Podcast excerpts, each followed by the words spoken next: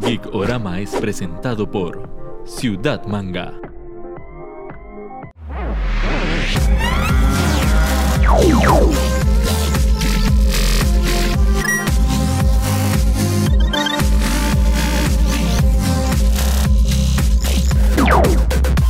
Hola amigos y amigas de Ikurama, hoy con otro programa muy especial, pero primero, Neto, ¿cómo va todo? Eh, bien, bien, también con frío. Este sabanillo es bastante frío últimamente.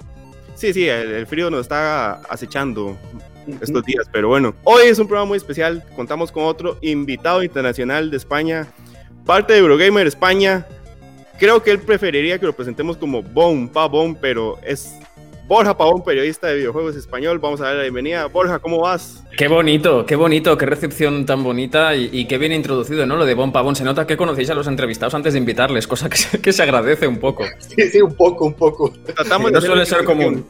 Tratamos, tratamos de hacer la investigación. Muchas gracias, un placer que me invitéis a, a vuestro programa. Y de hecho, creo que es la primera vez que, me, que recibo una invitación, o al menos que yo recuerde, de, de Costa Rica. Y, y en cuanto lo vi, dije, me entraron muchas ganas de, de- de colaborar y de, y de venir, porque siento mucho cariño por ese país y no, no he colaborado tanto como me gustaría con gente de Costa Rica. Así que aquí estoy.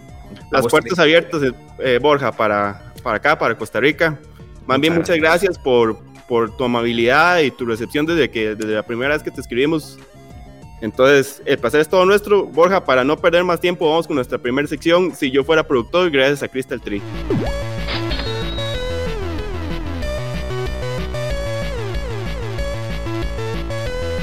Si yo fuera productor estrella gracias a Crystal Tree, yo aquí tengo mi tacita que nos hicieron con el logo de Geekorama. Pues Ernesto esto es la- precioso. Mira, a mí me han hecho, me han hecho tacitas con, con mi cara, pero no la tengo aquí porque me he mudado hace poco. Entonces, yo lo que te puedo enseñar es una cebra.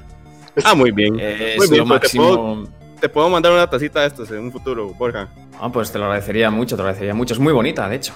Sí, pero entonces recuerden que Crystal Tree encuentran todo lo que es personalizable, tanto en madera, cristalería y porcelana, con acabado en arena, que esto no lo borra nada. Borja, esto es un supuesto de qué pasaría si vos fueras productor. Te vamos a dar unos casos y vos lo, lo acomodas como vos querés. Ajá.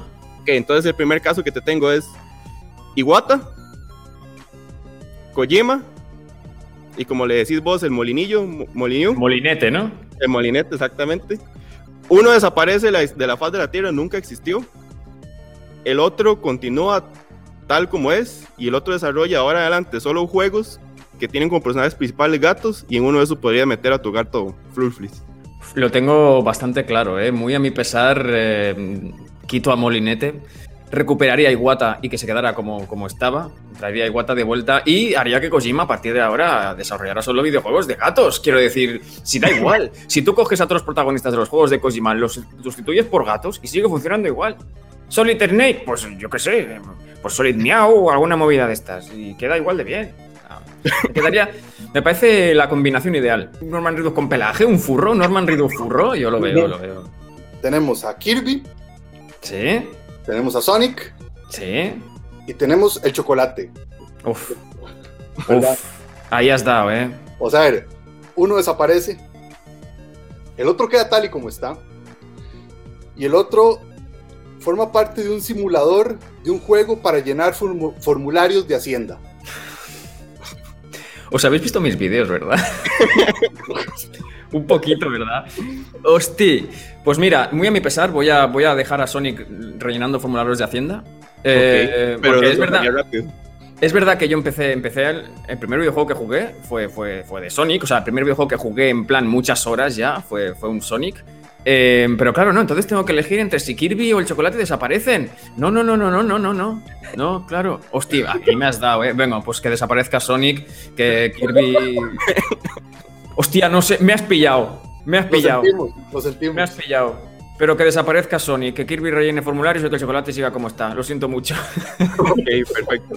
Bueno, esto fue nuestra sección. Si yo fuera productor, gracias a Crystal Tree.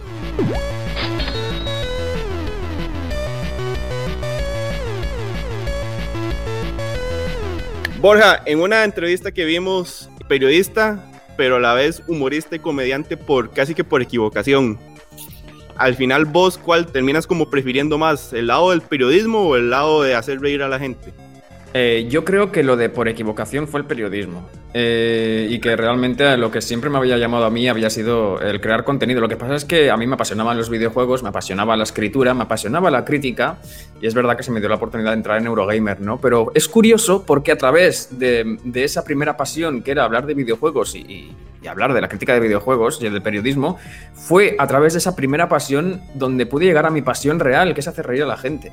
Eh, fue una combinación un tanto que cuando yo entré al periodismo de videojuegos no pensaba que acabaríamos formando un canal de YouTube, ni que acabaríamos teniendo éxito en YouTube, ni, ni mucho menos. Pero así fue y, de repente se me, se me iluminó ¿no? la, la, bombilla y pude, pude encaminar ese trabajo que me apasionaba, que era la crítica de videojuegos, hacia lo que realmente me apasionaba más, que era hacer reír a la gente o intentarlo y, y crear contenido y vídeos y ser un poco un, un showman he, sufrido mucho el síndrome del impostor, de, siempre pensar que no estaba a la altura en el periodismo, que me rodeaba de gente mucho mejor que yo, que creo que es una de las claves del triunfo es siempre rodearte de gente mejor que tú, eh, porque te ayuda a crecer eh, tanto profesional como personalmente. ¿Cuál te gusta más para hacer los doblajes? ¿Los desarrolladores, los NPCs o los personajes principales de los juegos? Yo creo que depende un poco de mi estado de ánimo y depende sobre todo, más que mi estado de ánimo, depende sobre todo de lo que me ofrezca el vídeo. Si yo veo, por ejemplo, un making of como el que hizo Kojima en su oficina, eh, hablando de The Stranding, enseñando las oficinas, hablando con los demás, yo eso para mí, yo es que no puedo evitar. Yo, yo veo eso y digo, si es que, es que mi cabeza empieza a funcionar. Luego, si veo un como Assassin's Creed, que lo uso mucho porque precisamente Ubisoft se trabaja mucho los NPCs, aunque no lo parezca, se los trabajan mucho las animaciones, entonces yo lo veo y eso me llama, ¿no? Eh, sí que es verdad que quizá, eh, quizá últimamente me decanto un poquito más de que antes por los desarrolladores, porque, pues es, porque he hecho mucho NPC, no ya, pero realmente es, depende más del contexto del vídeo y de lo que me inspire que de lo que salga en él. Antes de continuar con las, las, preguntas, también agradecer a Ciudad Manga. Recuerden, marzo estrena la nueva tienda, la super tienda que unía varias tiendas en una misma en San Pedro. Es gigante, no se lo pierden. Tiene un bar de ramen, lo que ustedes busquen en Artículo Geeks está ahí. Y si, y si por mientras quieren buscar igual algún artículo Geek para ustedes o para un regalo, ciudadmangasr.com encuentran todo el stock. Vos que ya pudiste experimentar la nueva generación, que ya tuviste el PlayStation 5, que se lo ganaste a todos tus compañeros. sí. ¿Es real el cambio de generación de los videojuegos? ¿Estamos en una nueva generación? ¿Los muchiflops sirven de algo o nada más nos están sacando todo el dinero? Bueno, mm, yo diría que actualmente es un poco testimonial. Eh, más que nada porque la nueva generación parece que no ha llegado. Quiero decir, se, las consolas se pusieron a la venta en noviembre pero estamos a febrero y parece que no hay nueva generación, parece que ha sido algo espontáneo, que no ha vuelto a suceder, también tiene que ver con el stock, ¿no? que es bastante limitado. Yo te puedo decir que es más Next Gen el mando de Play 5 que Play 5 como consola ahora mismo. El mando, el DualSense sí que es verdad que ofrece, ofrece funciones que cuando las pruebas piensas cómo no ha podido estar esto antes, ¿no? pues las capacidades ápticas, la resistencia en los gatillos, que es muy curioso, el hecho de que, de que se encasquillen los gatillos para simular que se encasquilla el arma, de cuando tiras un arco se cree resistencia en el gatillo, el gatillo crea una fuerza, ¿no? Eso sí que cuando lo pruebas es bastante next gen y el, mayor testigo de ello es eh, Astros Playroom, que es, es una experiencia fantástica para, para, demostrar eso. Pero yo creo que la next gen al fin y al cabo seguirá siendo más de lo mismo de momento y que sí, efectivamente, con más multiflows, pero que todavía le queda un trecho para, para demostrar eh, que es Next Gen y en parte de eso más allá de lo SSD, que, del SSD, la tecnología SSD, que sí que es verdad, que acorta bastante los tiempos de carga, lo que es fantástico, ¿no? Porque por fin puedes... No te da tiempo de, mientras juegas, eso que mientras había la pantalla de carga decías, voy a pillar un trago de... ¿Tenéis algún sponsor de bebida? No. Pues de café. No, pero ahora no te da tiempo. Ahora, ahora no te da tiempo, ¿no? Creo que 2022 es cuando empezaremos a ver las cosas más, más potentes. Cuando salió ahorita eh, Cyberpunk y todo el mm. fiasco que ha sido, o sea, para vos, ¿cuál fue la, la, impresión, digamos, más grande? Como te, te huevaste, o sea, fue, fue triste ver que el, que el juego fuera eh, falso, todas las expectativas que nos habían hecho, o de repente viste una posibilidad enorme de poder hacer tus videos con todos los glitches y todos los... con todo Ambas, Ambas cosas, pero sí que es verdad que la primera vez cuando me di, porque yo me lo compro de lanzamiento, lógicamente, porque sí que es verdad que por una parte, pues piensas, tengo material aquí para doblajes, pero lo principal, lo primero que pensé fue en los desarrolladores, en la gente que se pasó años y años trabajando, picando código, eh, haciendo horas y horas de trabajo y que ven que ese trabajo ha caído en, saco roto o si más no, no se ha llevado a, buen término como debería haber sido después de tantos años y que seguramente esa gente recibirá mensajes o correos de gente descontenta que culpabiliza a los pobres trabajadores de la compañía que no tienen nada que ver con decisiones empresariales. Es lo primero que pensé, ¿no? Y, y también decepción, sobre todo decepción, porque porque realmente el juego está roto. Sí que tiene un núcleo muy interesante, sí que tiene muchas cosas interesantes y que se nota que están trabajadas, pero hay otras muy elementales en lo que debería ser un RPG como este. Y es algo bastante sorprendente, teniendo en cuenta que es un juego que se anunció en 2012, 2013, ¿no? Es verdad que la producción empezó en 2016, pero aún así sorprende bastante el hecho de qué habrá pasado. Es una historia que me fascina muchísimo. Me interesa más un supuesto documental sobre lo que ha pasado en el desarrollo que el propio juego en sí ahora mismo vos sos muy, muy fan de Nintendo, tenés como un respeto por, por lo que va Nintendo y lo que persigue. La semana pasada fue el Nintendo Direct. ¿Qué opiniones te deja? ¿Por qué pensás que Nintendo deja franquicias olvidadas como, como Metroid? ¿Hay un miedo en Nintendo por arriesgar por, por los, esas IPs que todos estamos esperando? Eh, no sé si es miedo o que realmente no saben hacia dónde tirar. Sí que es verdad que ha habido un cambio o al menos yo lo he sentido así desde que Iwata no, no está. Sí que es verdad que ha habido como, como que la empresa está más en manos de, tecnócratas que de desarrolladores. Pero mm, yo creo que también tiene que ver con el hecho de que es que les va bien. Es que eh, anuncian un Skyward Sword HD eh, por 60 dólares y al día siguiente son lo más vendido en Amazon. ¿Para qué vas a esforzarte en hacer algo más si con eso ya te mantienes en una posición privilegiada, ¿no? Metroid, pues ya sabemos que han tenido problemas con el desarrollo, que tuvieron que volverlo a empezar, que, hubo bastante lío con eso. Y yo quiero creer que tendremos otro Nintendo Direct a medida que se acerque fin de año y que habrá algún bombazo más, porque estamos en el 35 aniversario de Zelda y no lo parece. Y estamos en el 35 aniversario de Mario y te sacaron una recopilación de Mario que el día 31 de marzo desaparece. Pero ¿en qué cabeza cabe que tú saques una recopilación de un juego que tiene fecha de caducidad? Pero que nos hemos vuelto locos. Entonces son decisiones incomprensibles que también yo creo que tienen que ver con lo que se llama el, fear of missing out, ¿no? esa, e, e, esa tendencia que hay, que algunas compañías hacen de sacar productos pretendidamente con la intención de que sean limitados para que la gente piense, tengo que conseguirlo ya para no quedarme sin él. Y, creo que Nintendo lo está haciendo mucho últimamente. Si os fijáis, cada vez que anuncian ediciones coleccionista, hay falta de stock, no hay bastantes. No lo pueden prever esto sabiendo la demanda que hay, por supuesto que lo pueden prever. Y no sé hasta qué punto hay una estrategia comercial o es que realmente son incompetentes. Pero es que estamos hablando de Nintendo. Entonces es esa mezcla de amor-odio. Es un poco el amor-odio, ¿no? Hay cosas, me encanta Nintendo, me encantan sus videojuegos, me, encanta todo lo que rodea a la compañía, pero hay decisiones empresariales que ahora mismo yo las encuentro bastante incomprensibles y, se reflejó en ese Nintendo Direct que me pareció un poco, pues bastante descafeinado. ¿Cuáles mecánicas a la hora de un juego te parecen absurdas, innecesarias, insultantes? Bueno, no lo llamaría insultante, pero una que me carga bastante, aunque entiendo que es, es, lógico que exista, porque es necesario para un desarrollo narrativo, eh, son las notitas. Encontrarte notitas de, encontrarte notas de todo en todos los rincones. El hecho de, estar en una casa fantasmal y encontrarte una nota que te detalla exactamente lo que pasó justo antes, lo que pasará después, y además ordenadas, ¿eh? Te dejo una nota en este cajón, después te la dejo allí. Me gustaría más que pudieras empaparte de la historia mediante el propio escenario, simplemente observando, pero sí que es verdad que sería más limitado. Pero no lo diría. No lo diría como algo que debería desaparecer, pero sí que es verdad que cada vez que me encuentro un juego con muchas notitas y mucho texto, pienso. ¿Esto es un videojuego o es una, novela, no? Son, son peores las notitas que las misiones de escolta. Uf, ahí has dado, eh. las misiones de escolta, eh. La misión de escolta, también conocida como misión de relleno, porque realmente dice, escucha, aquí me falta una hora de juego, ¿qué meto? Pues, pues, pues, pues, pues una misión de escolta. Las misiones de escolta y las misiones de, y, las misiones de agua, de, Es que no, no, es que no, es que está mal. Las misiones de, de ir del agua, las misiones de, ir bajo el agua... ¿Algún juego memorable que tenga una misión de, ir bajo el agua que sea memorable? Bueno, tenemos el Templo del Agua de Ocarina of Time, pero... eso era memorable por desquiciante. Sí.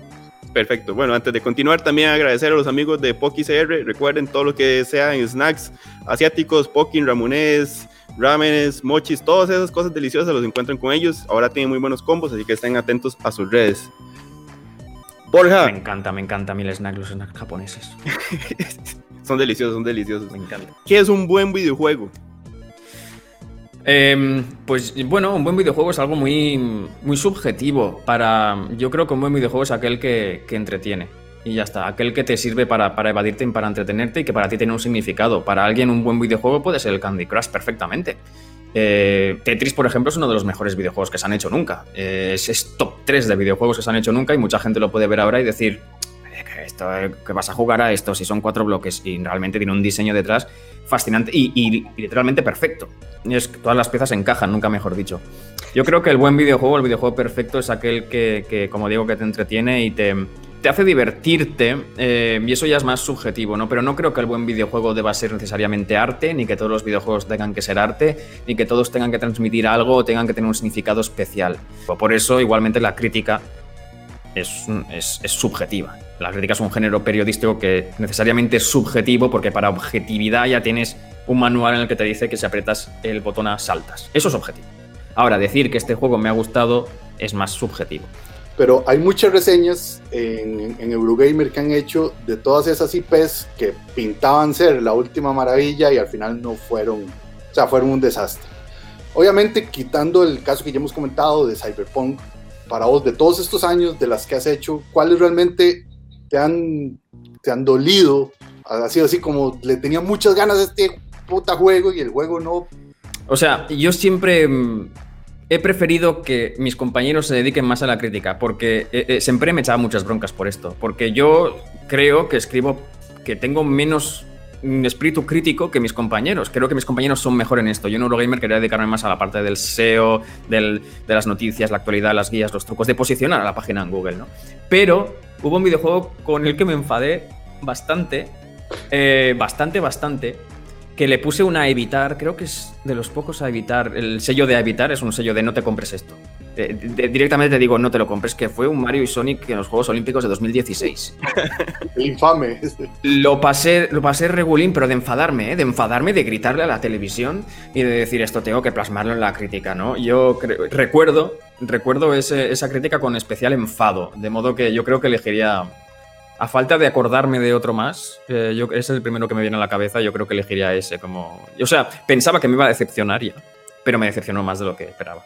Antes de continuar, porque le pedimos a nuestros seguidores que te hiciera preguntas de curiosidades que tenía del mundo del videojuego. Ah, qué bonito. Un poco tu opinión. Pero antes de seguir con las preguntas de la gente, también recordarles elementos 3D, todo lo que buscan en impresión 3D, ellos lo asesoran desde diseños, moldes, renders, pruebas, todo el proceso de una impresión 3D, ellos los ayudan con acabados súper bien trabajados. Aquí están los contactos para que los busquen. Muchas gracias a Elementos 3D que siempre nos apoya. Borja, nos pregunta Milton Hernández, ¿será que vuelve Silent Hill algún día? Oh, me encantaría. Yo creo que sí. Yo creo que hay algo que se está cociendo. Yo creo que Konami. Creo que hay un rumor que Konami ha. Como que ha cedido la IP a, terceros, ¿no? Hay ciertos rumores al respecto. Me hubiera gustado muchísimo que ese PT hubiera germinado en el Silent Hills con Kojima y Guillermo del Toro. Lamentablemente no, no fue así.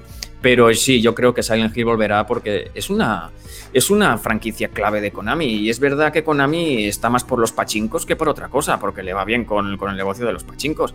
Pero yo creo que sí, que volverá y espero y cruzo los dedos que, que, vuelva a lo grande. Me encantaría que fuera Kojima quien se encargara de ello, porque ya dijo que estaba trabajando o que le interesaría trabajar en un juego de, de miedo. A mí es un género que me fascina, el terror, en todas sus facetas. Y, y me encantaría ver una mente tan, tan efímera como la de Kojima plasmando sus movidas en, en, el género del terror. No sé si será con Kojima, pero sin duda va a volver, yo creo que sí. Sadra C2709 nos pregunta que cuál es el mejor RPG de la historia. Uf, el mejor RPG de la historia. Bueno, yo disfruté mucho de, de KOTOR, de Knights of the Old Republic. Eh, el mejor RPG de la historia, uf, me gustó mucho Chrono Trigger también. Uf, no sabría elegir, ¿eh? No sabría elegir, no sabría elegir. Más recientemente, por ejemplo, eh, si hablamos de, de, los últimos 10, 15 años, yo me quedaría con Fallout New Vegas.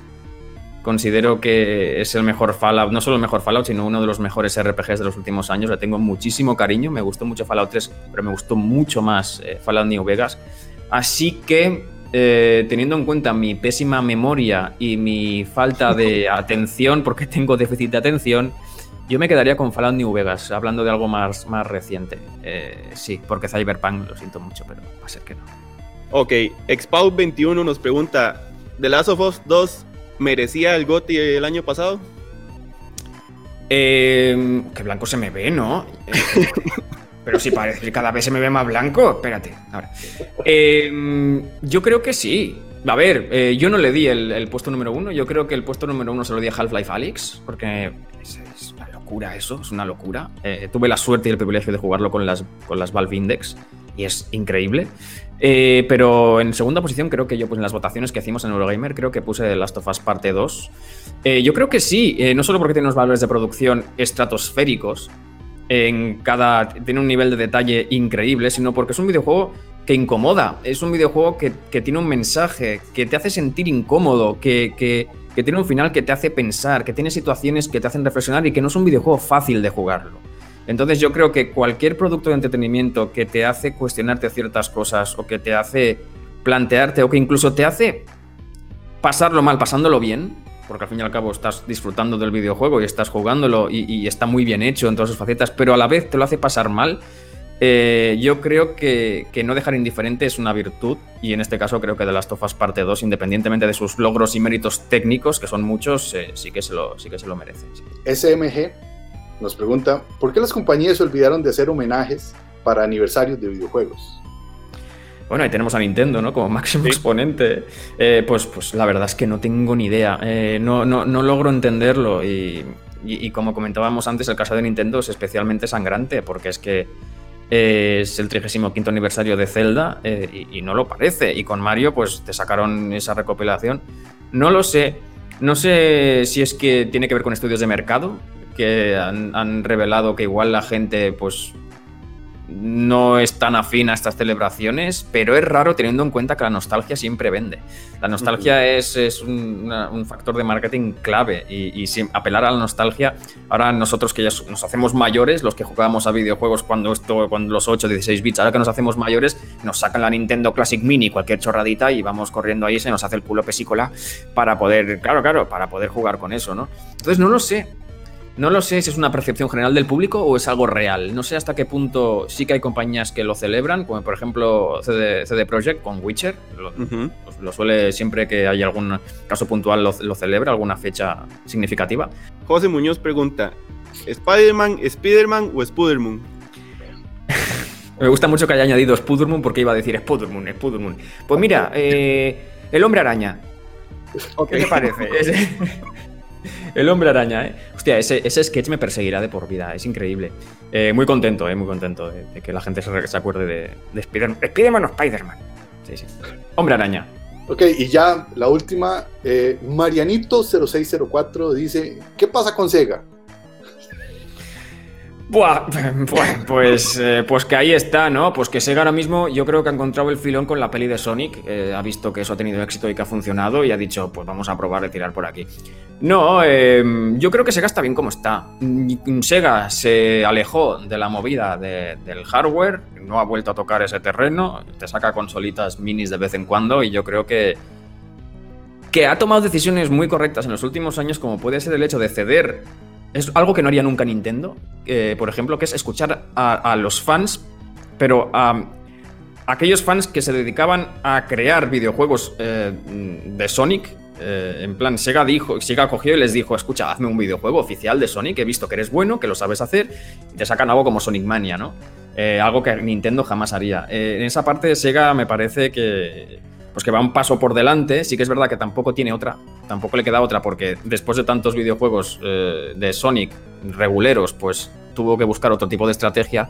Pero bueno, yo creo que sigue, sigue el camino que, que debe seguir, sigue el camino que puede seguir. Eh, no creo que le quede mucha más opción y, no sé, es una empresa a la que, tengo, a la que le tengo especial cariño. Yo creo que mientras, mientras siga haciendo lo que hace tal cual lo hace ahora y nos da alguna sorpresita de vez en cuando, pues encantado. Excelente. Estas fueron las preguntas de nuestros seguidores. Gracias a Sublimación SMG. Recuerden lo que ocupen en Sublimación para tazas, camisas, bolsos, lo que sea. Con ellos se ponen en contacto. Aquí están todo, eh, tanto el correo, eh, WhatsApp, todos los contactos. Excelente calidad. Borja, para ir cerrando, vamos con nuestra última sección X en Y, gracias a WhatsApp.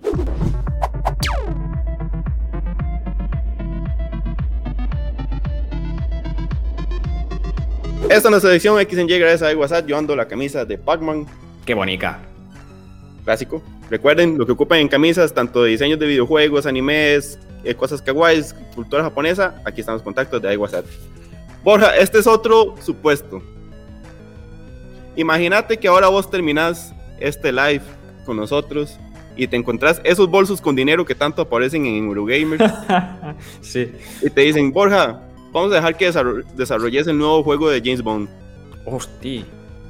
¿A qué estudio se lo das y qué tipo de juego esperas? ¿Pensarías un RPG, un, primera persona, un tercera persona? Pues mira, si me lo hubieras preguntado hace, unos meses, no te habría sabido contestar qué estudio, pero es que ahora que se ha anunciado que IO Interactive está encargándose de la nueva entrega y justo después de haberme pasado Hitman 3, eh, yo creo que es el estudio ideal, eh, porque eh, Hitman tiene muchos de los componentes del Bond literario, no tanto el Bond cinematográfico. y ahora mismo yo te diría que, que IO Interactive me parece quizá una de las mejores opciones. Mm, no se me ocurriría.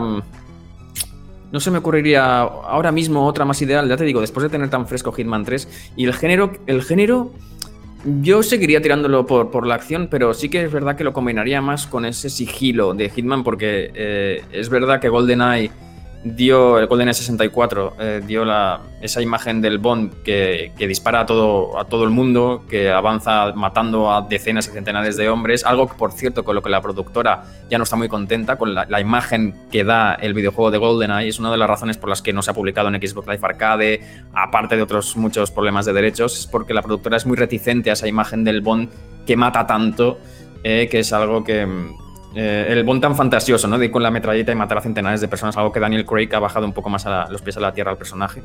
Es que, es eh, tirando más a Rambo casi. Sí, efectivamente. Es algo de lo que la productora Ion eh, se quiere separar un poco, de esa imagen del Bond Rambo, ¿no? pero que con Daniel Craig da esa sensación, pero sí que es verdad que es más un Bond más pegado a la tierra que sangra, que, que sufre, que, que, le duelen los golpes, no es tan un Pierce Brosnan que no le, que no le afecta nada. Y yo, yo iría por un tono, un tono oscuro. Yo me gustaría mucho ambientar el videojuego en los años 50, en el origen del Bond real, del Bond literario, en la Guerra Fría. Me gustaría muchísimo. Yo, yo personalmente haría los orígenes de James Bond en los años 50 en la Guerra Fría. Eh, me gustaría mucho tratar ese tema y si me dieran a mí la batuta para hacer un videojuego así, lo dejo todo y me voy, sin duda. Sin duda. Excelente, esa fue nuestra sesión X en Y gracias a WhatsApp.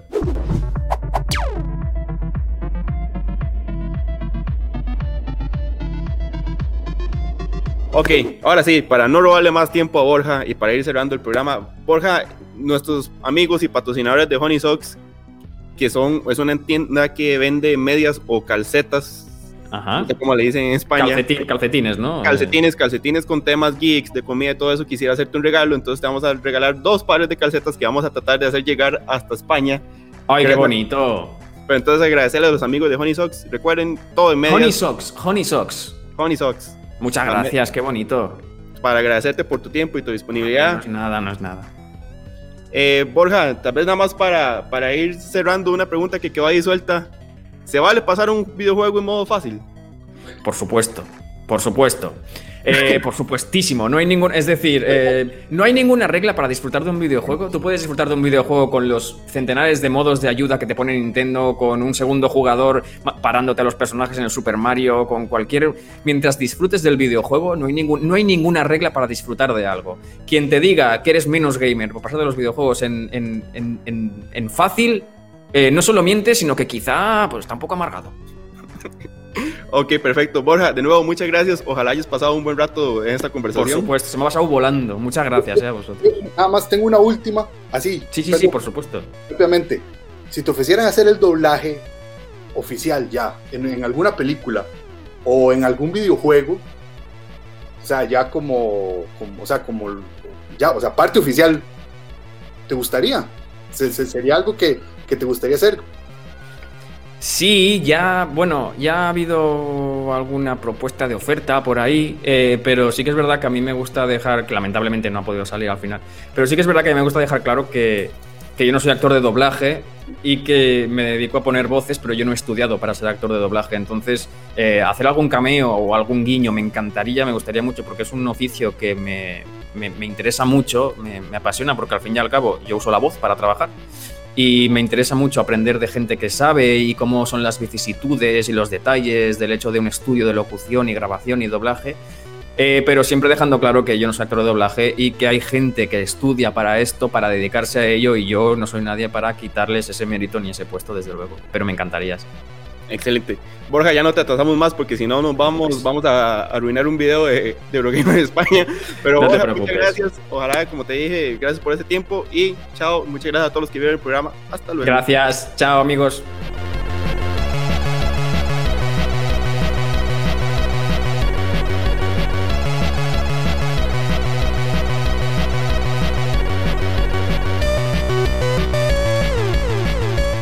Geekorama fue presentado por Ciudad Manga.